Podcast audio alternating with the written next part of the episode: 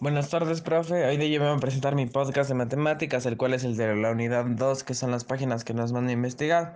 En los temas está las sucesiones, que es el tema principal. Primero, averiguemos qué es una sucesión. Una sucesión es una aplicación cuyo dominio es el conjunto de los números naturales, o sea, es un conjunto de números que están en fila y forman una sucesión. Vamos con el tipo de sucesiones. La primera es sucesión recursiva. ¿Qué es una sucesión recursiva? Es una secuencia en donde los términos se definen usando una o más términos previos que son dados. Después vamos con las sucesiones aritméticas. ¿Qué es una sucesión aritmética? Una sucesión aritmética es cuando cada término se obtiene sumando un número al término que le procede. O sea, es, por ejemplo, tengo un 1 y se salta el 3. La sucesión sería eh, después del 3 se salta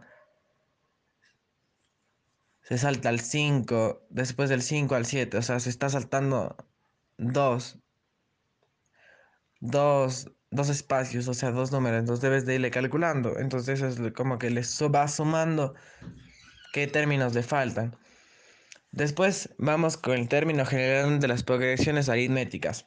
En todas las progresiones aritméticas se puede encontrar una expresión que permite obtener cualquier término, sabiendo el lugar que ocupa en la sucesión. Interpolación de medios aritméticos consiste en formar una progresión aritmética en la cual los dos números dados son el primer término y el último término.